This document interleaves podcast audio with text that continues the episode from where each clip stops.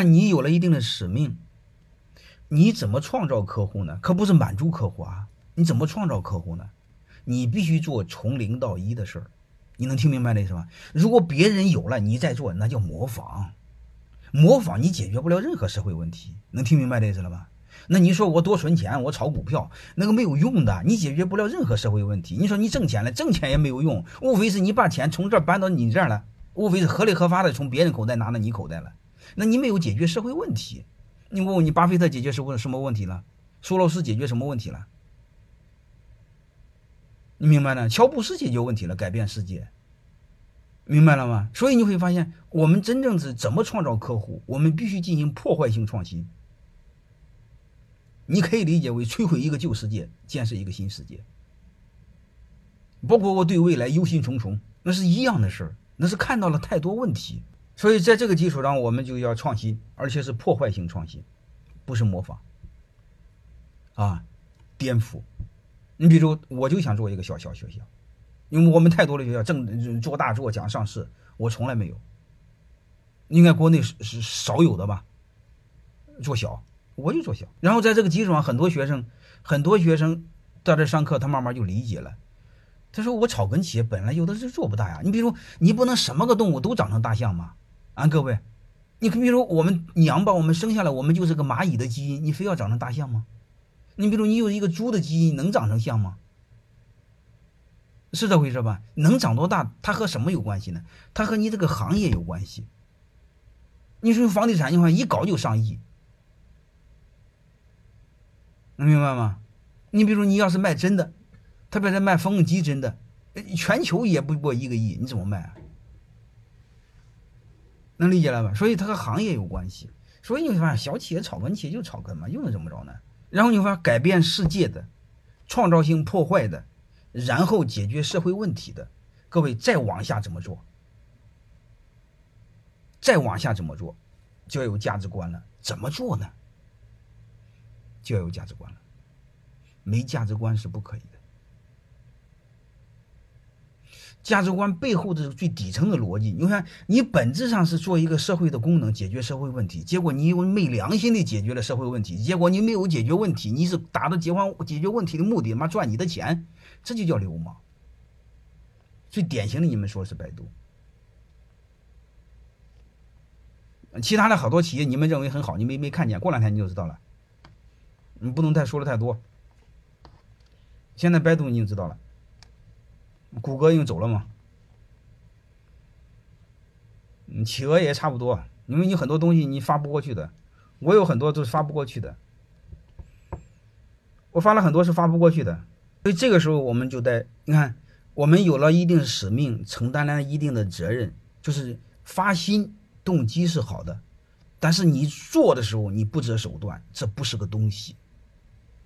这是不可以的，所以我们做怎么做呢？我们一定要怎么做呢？就知道我们肩负着某种使命。做怎么做呢？记住各位两句话：做企业的，激发人的潜能，释放人的善意去做。如果做不到这一点，我们管理会做的很累。就说白了，让你的员工在你这儿做得更好，他人有成长有成就，然后你的管理释放的是善意。包括对客户释放的善意，对员工释放的还是善意，而不是为了目标不择手段。各位，多少公司鼓励鼓励业务员做客户可以吃喝嫖赌，可以行贿受贿，没有吗？谷歌已经不在这个地，你你你你们是用不着的，是吧？为什么知道吧？他有一个理念，你们一定知道，叫不作恶。当年离开北京的时候，很多人给他送了鲜花，十分怀念他。那就叫价值观，这就是我们的肩上有使命，解决社会问题，在做事儿的时候，一定一定要有一定的价值观。这的价值观是基于良心，而不是为了挣钱不择手段。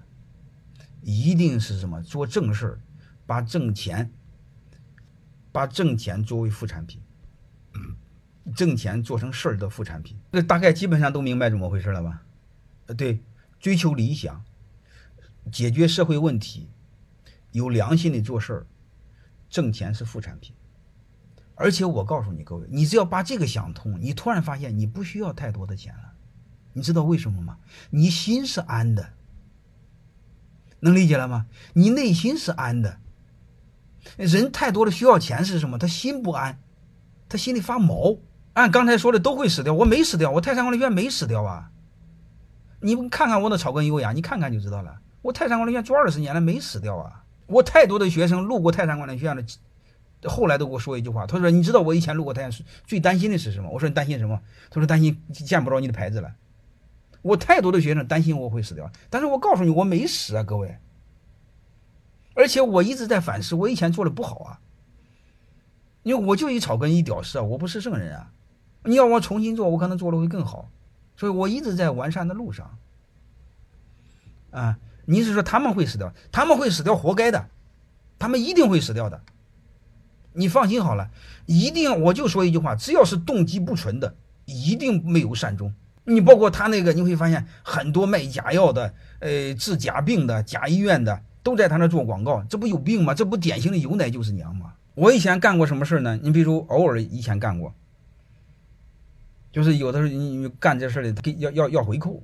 你比如谈个项目，他要回扣，他妈这也不大地道，说要回扣，那不做又不行，他就管这个事儿。呃，后来我给他说说，我觉得这回扣不给，不给做业务做不成。我最早的时候啊，这龌龊的时候我不是没干过。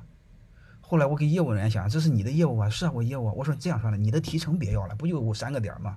你把三个点给他当回扣算了。你说我们就这么多，那时候业务员就说不行啊，我我没了。说你不要紧，我是年终奖金，我给你补点能听明白了吗？就这样的龌龊事我干过。那是前些年，现在我不干了，因为人家老板这么相信我，结果我和人家有龌龊的事儿这不扯淡吗？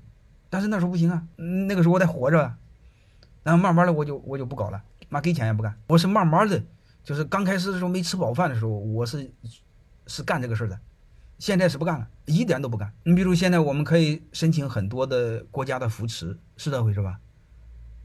一年几十万是很容易的嘛，但是你会发现他有时候需要补一些假手续。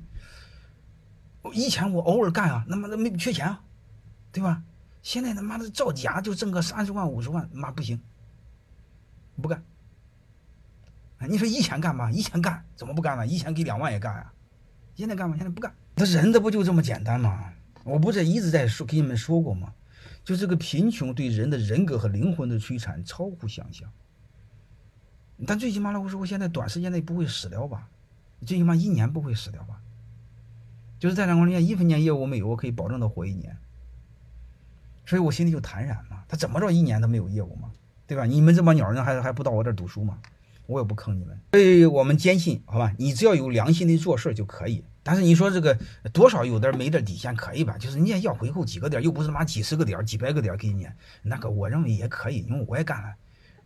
你说你那地面知道也无所谓，他妈就几个点嘛，对吧？又没给你掺水，品质又很好。对吧？那那那个该干，你实在不行也可以干，但是慢慢就别干了。所以在这个基础上，我谈的我们的我们的任务目的是吧？创造客户，我们的使命解决一个社会问题，我们的价值观释放善意，激发潜力，能明白这是吧？我们要做这样的事儿。